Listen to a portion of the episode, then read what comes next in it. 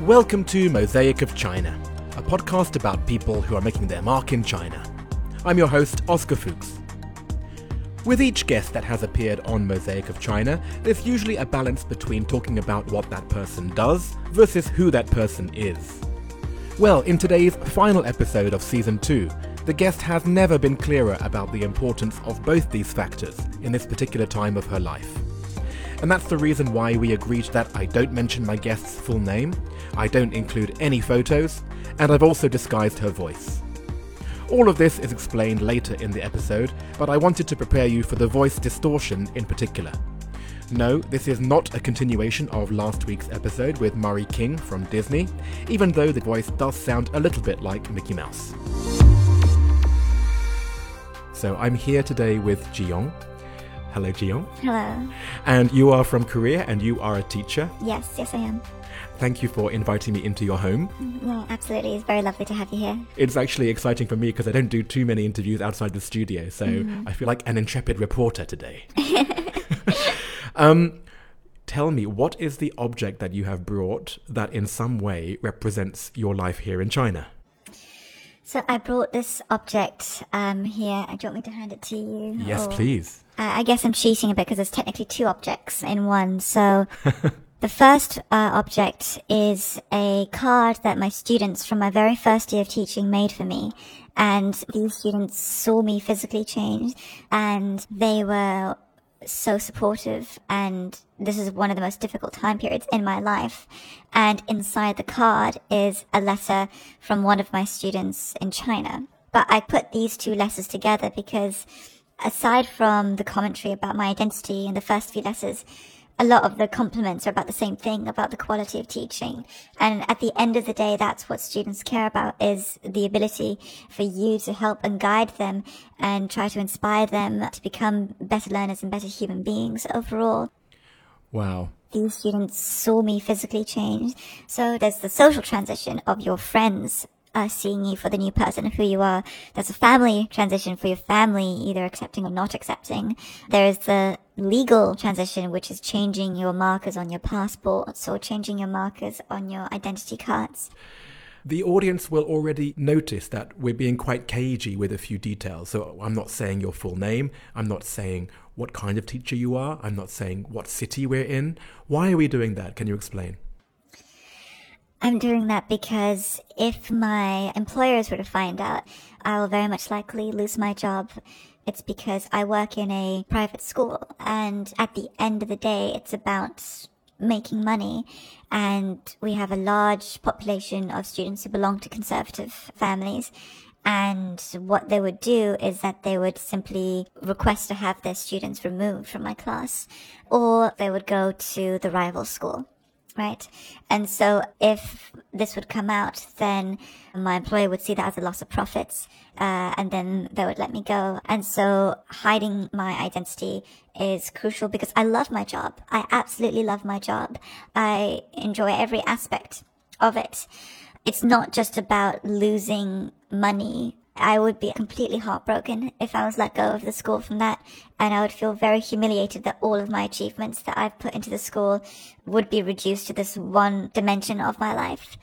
And it's actually quite unhealthy for my mental state because it makes you paranoid all the time. You're always constantly thinking, can people tell? Are people suspicious? And then it actually makes you try to exaggerate your own characteristics beyond what is natural to you. And then you feel like, am I being inauthentic? Can people notice that I'm trying to put on an act? So that's why when I commute to places outside of my work, I am openly out. Because at the end of the day, I would rather be hated for who I am than loved for who I'm not. I don't want it to just be the source of shame, even though there are times in life where I do still feel that internalized shame. But I am grateful that this has allowed me to interrogate the paradigms of society that we sometimes assume to be default. Yeah. I feel like I'm asking questions that other people would want to ask, and I'm peppering you with questions. I've asked you a hundred questions. how do people ask questions, and how would you tell them to improve the way they ask questions? Right. I appreciate it when people say, I have some questions and I was wondering if you feel comfortable answering them. Yeah. Well, I'm looking at your object. Um, it's still sitting here in front of us. When you think about where you were when you received that first card, and you think about where you are today, like what parallels do you make, and what differences are there? Is that self acceptance is still the singular most important aspect of maintaining one's mental health. I still struggle with accepting myself sometimes. It doesn't matter how many compliments are showered upon me in that regard. If I don't love myself, then those compliments would be met with a numb heart, right? So that's what it reminds me to do. Which is a totally universal lesson. You know, all of us have that outward facade which we project whatever level of confidence we want to. Mm-hmm. But then there is so much underneath in most people. And I think you going through this in a physical way is only one manifestation of the way that most of us live like this our whole lives. Mm-hmm. Thank you so much, Ji-young. Thank you. We're going to now move on to part 2 mm-hmm. Okay. So, are you ready? Yes. Then here we go. What's your favorite destination within China? I don't have a particular favorite destination, but a destination that I have recent enthusiasm for is Hainan province because it was such a huge, affirming aspect to be on the beaches and to be seen in public. So at this point in time, that has a huge place in my heart. is there anything that still surprises you about life in China? Yes, the way that they navigate obstacles. Next question. What is the best or worst purchase you've made in China? Um, my best purchase is my electric guitar. Oh. I had a hiatus of music for a while, and then during the lockdown, I bought it, and I'm getting back into playing guitar. So that was very helpful in dealing with the isolation of being quarantined. And um, you could rock out here in your apartment block, or how did it work? yeah, work? I mean, I had to have headphones, but it still yes. works. Um, and the worst purchase was a drink that had fake alcohol that made me sick for like two days. oh god. And was that here in your city or was it elsewhere? Unfortunately, it's in multiple cities that that has oh, happened. No. Next question. What is your favorite WeChat sticker? I mean, I have a lot, but at the moment, my favorite one is this little pig that says amazing with a rainbow behind it. I can use it in versatile circumstances. Oh, that's good. And what is your go to song to sing at KTV? um, From Me to You by the Beatles. Um, ah, nice. Because most of them have it, so I can expect it. Um, and it's short, um, and it's easy, and it immediately puts me in a good mood. You've rationalized that pretty well, actually. yeah, very nice. Ji-young, thank you so much. Thank you, thank you so much. well, you've been very patient, and I can see exactly the way that you hold yourself when people do ask you questions. You have a unique way of weaving in information in a way that's kind and very personal it speaks to me, and I hope that other people will also learn something from this recording. Thank you. I really appreciate that. and before I finally let you get on with your weekend uh, and get out of your hair and out of your apartment, let me ask you the final question, which I ask everyone, which is out of everyone who you know in China, who would you recommend that I interview for the next season of Mosaic of China? My friend Emma is an incredibly talented artist and musician and I think there will be a lot of potential for some amazing narratives. Very cool. Thank you so much. Thank you. I really hope you learned as much as I did from this episode.